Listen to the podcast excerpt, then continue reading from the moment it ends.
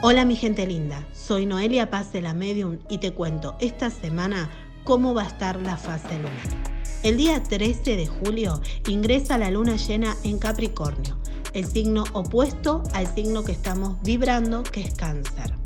Esta super luna es la que necesitamos trabajar de forma consciente y ordenada, porque todo lo que sembremos durante este tiempo nos dará productividad a partir de fines de septiembre en adelante.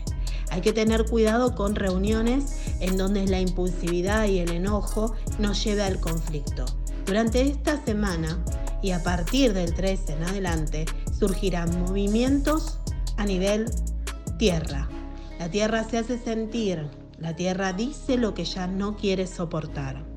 Tengamos en cuenta que la luna llena alterará nuestras capacidades psíquicas, así que si estás en este camino debes enfocarte en meditaciones con mucha calma y con tranquilidad, que te van a llevar a buen puerto.